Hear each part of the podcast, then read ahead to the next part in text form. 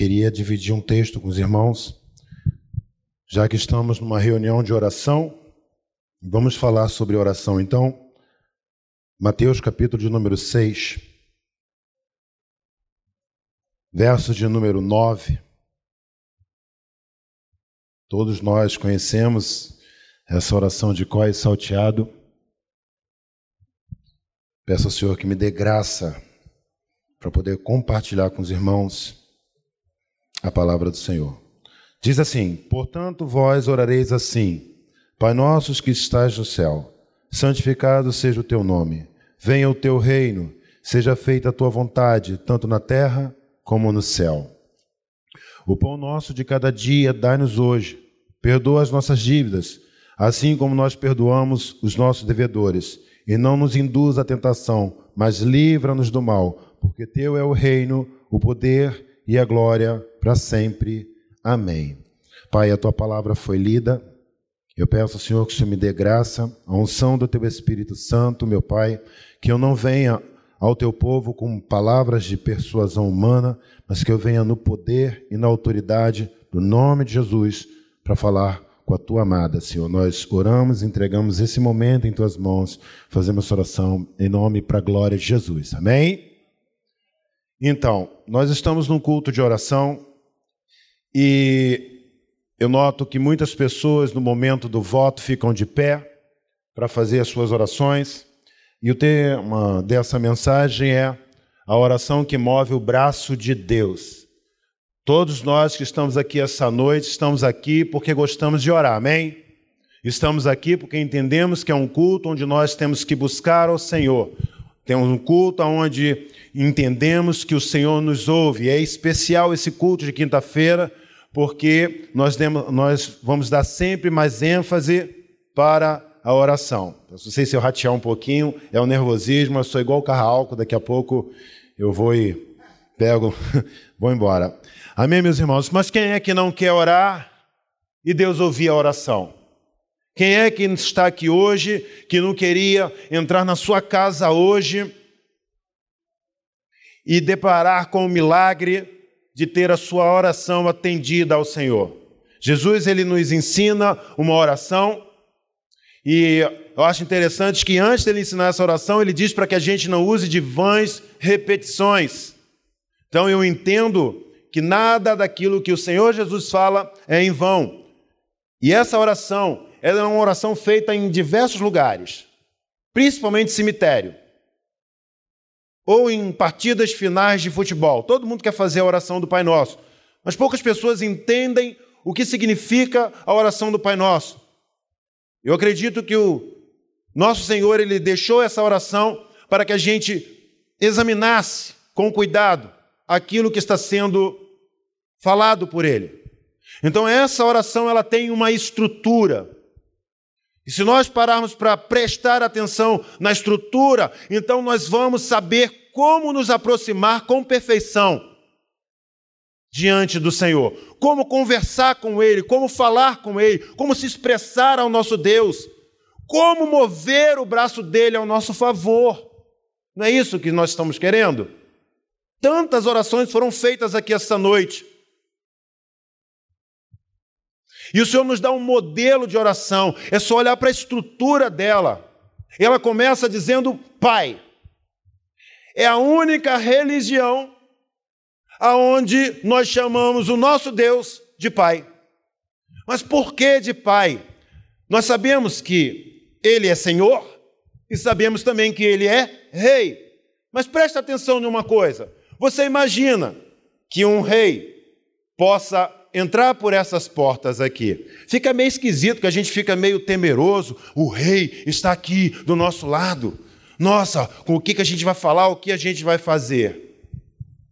Como o Senhor também, quem trabalha por conta própria ou é de empregado, quando o seu patrão chega, por exemplo, quando o pastor fica observando a gente pregar aqui, eu fico aterrorizado. Falei, Jesus, como vai ser?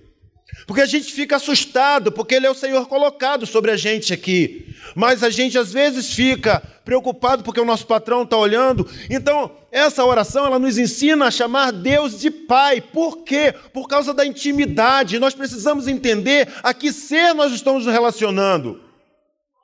Sabe, amados irmãos, nós Coisa maravilhosa é, eu me lembro nos meus tempos, quando a minha, a minha já está grandona, ela vinha, pai, pai, ela vinha para contar como foi o seu dia, como foi na escola, e é tão maravilhoso porque a gente se inclina para ouvir o que o nosso filho vai falar, é com muito gosto que a gente para para ouvir a oração, a, a, conversa dos nossos filhos. A mesma coisa é o Senhor, por isso que ele diz: me chama de pai, tenha intimidade comigo, eu sou o teu pai. Porque quando nós entendemos que Ele é o nosso Pai, temos confiança para falar com Ele. Sabe, nós nos despojamos de tudo, agora eu vou falar com o meu pai. O meu pai me entende, o meu pai sabe de todas as coisas, ele vai me ajudar. Tu tem um pai. Mas ela diz que é pai nosso. Opa, se é nosso, significa que temos irmãos. E nós não podemos cometer o pecado de Caim, de entrar na presença de Deus sem levar conosco os nossos irmãos. Porque o Senhor pergunta a ele, Caim, onde está o teu irmão? Às vezes nós, eu, nós estamos falando sobre uma oração que vai mover o braço de Deus na nossa direção. Mas você quer algo para impressionar o teu pai? Leva o teu irmão em oração. Às vezes somos igual Samsuga, me dá, me dá, eu quero, eu quero, é meu, é meu, eu tomo posse.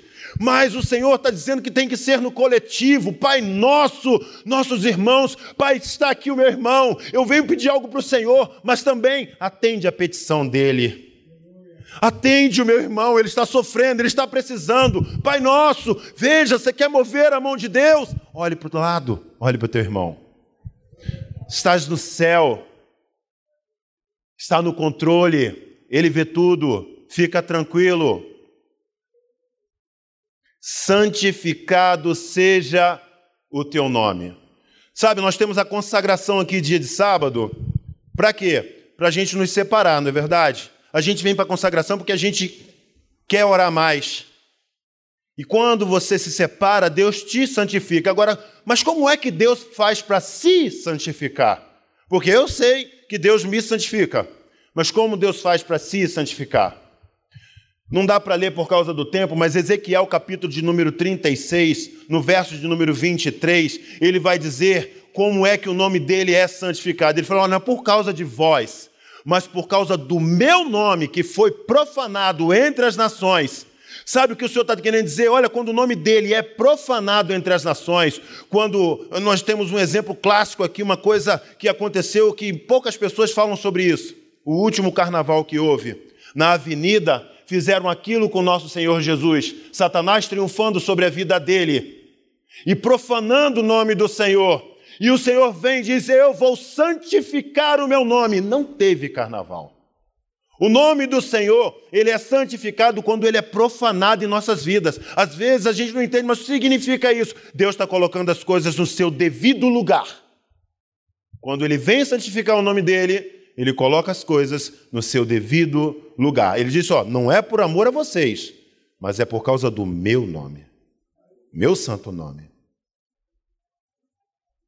Venha o teu reino. Se tem um reino, tem um rei. Se tem um rei, tem seus súditos. Então nós precisamos entender que Deus é o nosso rei. Aí sim, ele é o nosso Senhor e nós devemos obediência ao nosso rei. Seja feita a sua vontade. Se ele é rei, é a vontade dele. A oração que move o braço de Deus é ainda que a gente seja desesperado por um milagre, nós olharmos com fé e dizer: Senhor, a minha vontade não, mas a tua, porque o Senhor sabe o que é melhor. Eu não sei pedir, mas o Senhor sabe o que é melhor para a minha vida. Eu vim aqui hoje nesse culto porque eu preciso de um milagre, mas a tua vontade tem que ser feita. Senhor, me ensina a respeitar a tua vontade. Essa é a oração que vai movendo o braço de Deus, meus irmãos, a seu favor. Deus, olha, meu servo está orando com sabedoria, meu servo sabe orar, ele entendeu a oração do Pai Nosso. Venha o teu reino, seja feita a sua vontade, assim na terra como no céu. O pão nosso de cada dia, a oração que move o braço do Senhor, é quando a gente entende que Ele é que nos sustenta. Ele é o nosso provedor. Nos tempos de crise, Deus não tem deixado faltar. Todos vocês que estão aqui, inclusive eu, esta noite, estamos bem alimentados, estamos bem vestidos, porque o Senhor tem sustentado a sua igreja, o Senhor tem guardado a nossa vida. Nós temos que entender que Ele é soberano e que Ele cuida de mim e cuida de você. Não fique preocupado. Sabe, porque às vezes a gente entra numa oração para falar com Deus e outras coisas chamam a nossa atenção. A preocupação financeira, ela vai tirando o nosso sono. Mas Deus fala: ei, se preocupa com o dia de hoje, amanhã eu vou prover para você. É o pão nosso. Agora, vai doer um pouquinho. Porque toda vez que eu chego nessa parte, ela dói. O pão nosso de cada dia nos dai hoje. Perdoa as nossas dívidas, assim como nós perdoamos os nossos devedores. Olha a oração, o que ela está nos induzindo a falar com Deus. E nós precisamos ser verdadeiro essa noite. Nós precisamos entrar na presença de Deus com sinceridade. Você abre para mim, Ivan, aqui? Com sinceridade. Eu vou abrir um espaço para falar algo pessoal da minha parte. Eu tinha um sonho muito grande, meu pastor, de ter a minha própria oficina. A minha esposa ela foi demitida do emprego e ela deu toda a indenização do trabalho dela para que eu pudesse juntar.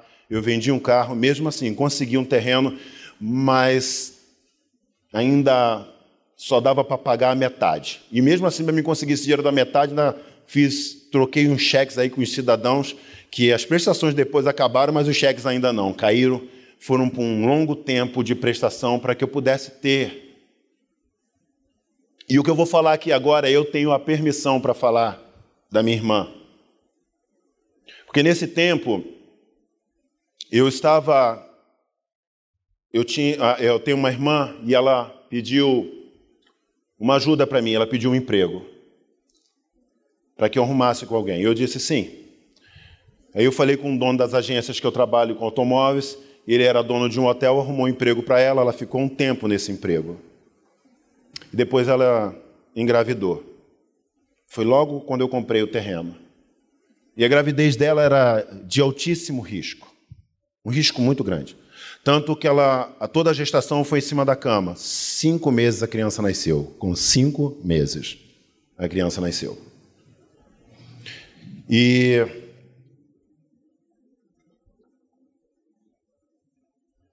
quando eu tinha adquirido a minha propriedade, ela me ligou e ela pediu: Irmão, será que o dono do hotel não me manda embora? Eu falei: Mas como, minha irmã? Você está grávida, gravidez de alto risco, não pode. Mas se você tentar, eu falei, está bom. E eu fui lá e tentei. E ele disse: Você está maluco, rapaz? Vou mandar tua irmã embora. Ainda mais numa gravidez complicada como essa. Não. Mas eu quero que vocês gravem a frase que ele. Grave essa frase. Você assina embaixo por ela. Porque se você assinar embaixo por ela, eu mando ela embora. Eu liguei para ela, pô, ele perguntou se eu assino. Poxa, irmão, você arrumou emprego para mim. Foi você, por causa de você que eu estou empregada. Você acha que eu vou fazer alguma coisa? Eu acho que não. Falei, toca o barco, pode mandar ver. Ele olhou, rapaz, eu vou te dizer, eu confio na tua palavra. Mas se ela me botar na justiça, cada real que ela ganhar, tudo que ela ganhar, quem paga é você. Amém? Pode mandar. Dois meses depois, correndo atrás para pagar o terreno, ele liga para mim e diz: Eu quero ver se você é sujeito homem agora. A tua irmã me botou na justiça. E tudo que ela ganhar, eu quero te lembrar que é você quem vai pagar. Meus irmãos, eu perdi o chão. Eu estava todo endividado. Mas o pior que a dívida é a dor da traição. É a dor de você confiar numa pessoa. Você cegamente confiar numa pessoa do teu sangue. Vocês não sabem como eu fiquei por dois anos, chorando, sangrando por dentro. Eu subi aquelas longas escadas. Falei, minha irmã, por que você fez isso? Ela, eu estou desesperada, eu preciso do dinheiro. Eu falei, mas não é assim. Não dessa maneira. Ela, mas eu preciso. E ela ficou irredutível. Algo tomou conta do meu coração, manchando e enraizando dentro do meu coração.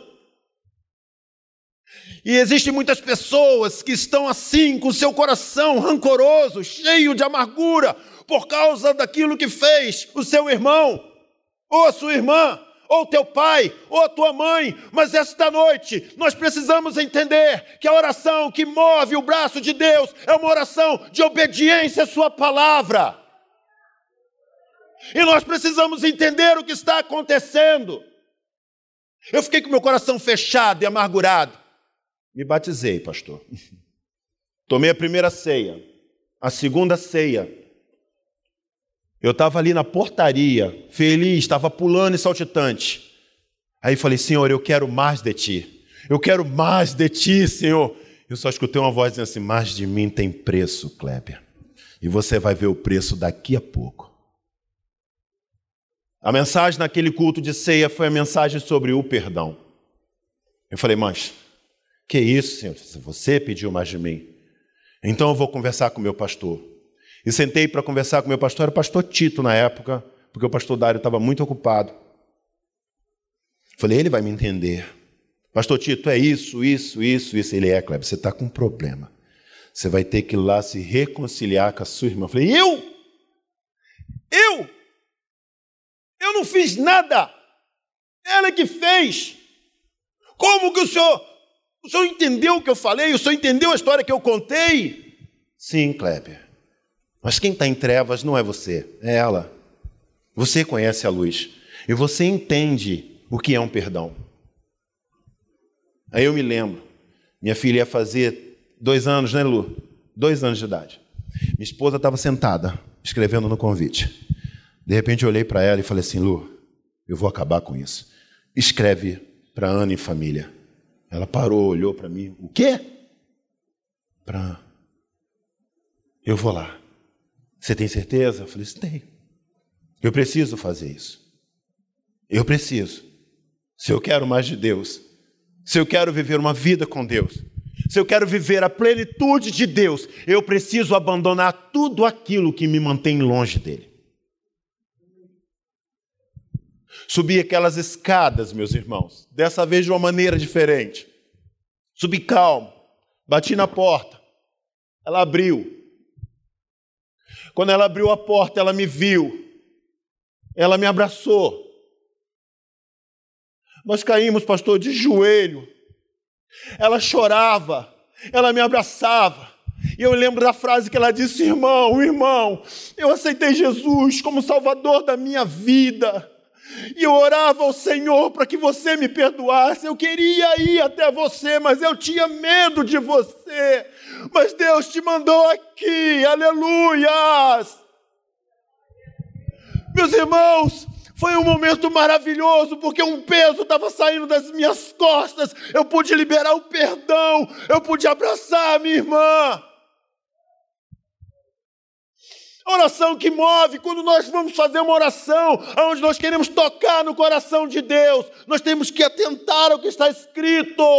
Há uma estrutura, há uma maneira de entrar na presença dEle e conhecer o teu Deus.